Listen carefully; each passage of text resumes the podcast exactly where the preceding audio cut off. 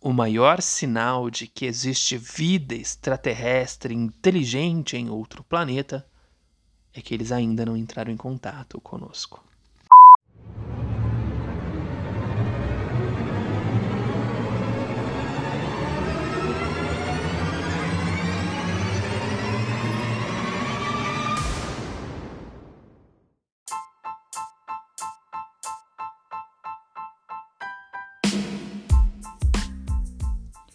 Olá, pessoas. Olá, você. Eu sou o Chuck e esse é o 3 Minutos Podcast. E nesse episódio temos a participação de Antônio Araújo, um amigo do outro lado do Oceano Atlântico, crítico de cinema, podcaster, idealizador do segundotake.com. Antônio irá falar de um filme sci-fi discreto, cujo plot já instiga a curiosidade. Veja só: Guerra Fria Dois adolescentes de uma cidade do Novo México e obcecados pelo rádio sintonizam uma estranha frequência. E na busca para descobrir do que se trata e de onde vem, eles podem mudar suas vidas drasticamente. O filme é dirigido pelo estreante Andrew Patterson e conta com Sierra McCormick, Jake Horowitz e Gail Cronauer, atores que tiveram participações em séries, respectivamente Jesse, The Manifest e Walker Texas Ranger.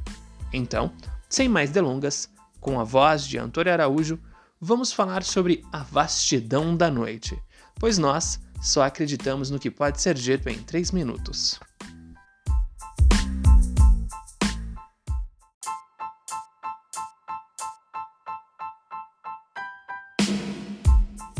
Uma calorosa saudação ao Chuck e a todos os ouvintes do 3 Minutos Podcast. Foi com muito prazer que aceitei o convite para falar da ótima surpresa que dá pelo título A Vastidão da Noite. Depois de ter sido rejeitado em inúmeros festivais, incluindo certames como Sundance, South by Southwest e Tribeca, A Vastidão da Noite foi aceito pelo Slam Dance Film Festival, onde estreou a 25 de janeiro de 2019 e viria a vencer o prémio do público adquirido pela Amazon Studios, foi disponibilizado ao grande público a 20 de maio de 2020 através do serviço Prime Video. Na pequena localidade de Cayuga, no Novo México, alguns na década de 50 do século passado, o carismático DJ da rádio local Everett e a operadora telefónica Fay abandonam o recinto desportivo onde se vai disputar um jogo de basquetebol com a equipa local, atraindo uma enorme multidão. Everett acompanha Faye pelas ruas desertas até à central telefónica, onde aquela vai pegar ao serviço, antes de se deslocar à estação de rádio, onde irá entrar no ar para mais uma emissão do seu programa. Ao ouvir a transmissão telefónica, Faye ouve um som peculiar, voltando a ouvi-lo numa das muitas misteriosas chamadas que recebe entretanto. Ao partilhar com Everett o estranho som, este coloca-o no ar, perguntando à audiência se o reconhecem e apelando para que liguem se souberem a sua origem. Quando Billy liga a contar a sua história, Faye e Everett decidem investigar o mistério. Há uma série de elementos que contribuem para o abraçar carinhoso deste filme pelas audiências, a começar pela homenagem a séries como Twilight Zone e The Outer Limits. O título é-nos mostrado como se de um episódio de uma série deste género se tratasse, neste caso de nome Paradox Theatre. Este é um exercício nostálgico que irá revelar um gosto particular, não só pela estética da reconstituição da era, como pela tecnologia analógica da altura. Seja a mecânica de artefactos de comunicação, como o quadro de distribuição de chamadas, com o ligar e desligar de fios, seja o gravador de fita de bobine para bobine, peça central numa cena em que a procura de uma gravação revela toda uma arte no manusear do aparelho e dos seus acessórios. Outro elemento decisivo para o seu sucesso é o desenrolar da narrativa num espaço temporal muito reduzido, praticamente em tempo real, o que impregna o filme de uma urgência, exacerbada pela opção do realizador estreante Andrew Patterson em encenar alguns momentos através de planos sequência. E os dois momentos mais memoráveis em que recorre a esta técnica não podiam ser mais diferentes.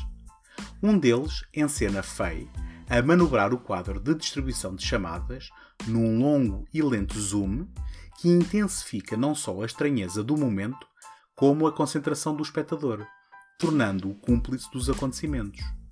O outro, muito mais vistoso, leva a câmara a viajar de uma ponta à outra da pequena cidade, entrando pelo pavilhão onde decorre o jogo, circulando e voltando a sair por uma janela no topo das bancadas, continuando o seu caminho. Neste caso, a pirotecnia visual serve para estabelecer a geografia em que decorre a ação e a relação espacial entre as várias personagens.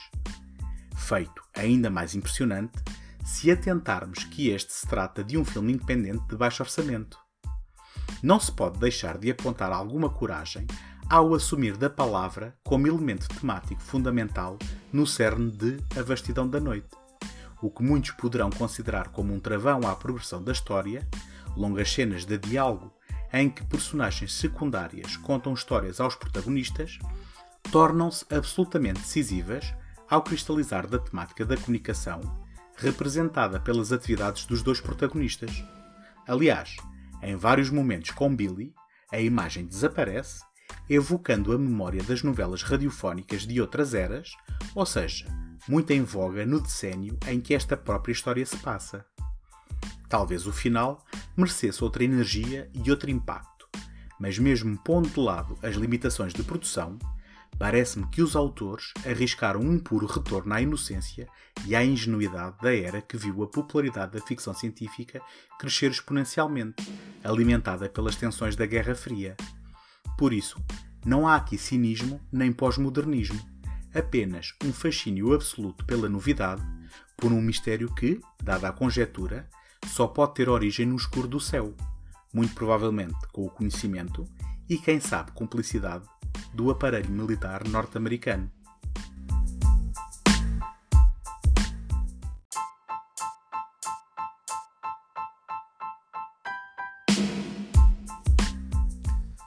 Bom, isso é tudo, pessoal. A Vastidão da Noite surge para mim já como um clássico cult, aquele filme né, digno ao culto, uma ficção científica que se constrói, se sustenta e se resolve apenas nos diálogos, colocando a maior pista do que está por vir no nome da rádio em que o protagonista trabalha, a WOTW, que é sigla para War of the Worlds, que em bom português é Guerra dos Mundos. Né? Há outros easter eggs, com certeza, mas o único que eu peguei foi esse. mas enfim, né? no mais, mande seus comentários, dicas e sugestões. Mostre o segundo take para aquela pessoa que quer saber mais sobre cinema.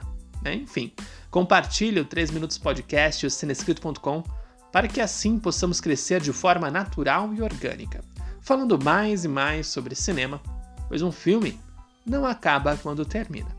Até mais! Mantenha-se à esquerda e hidrate-se.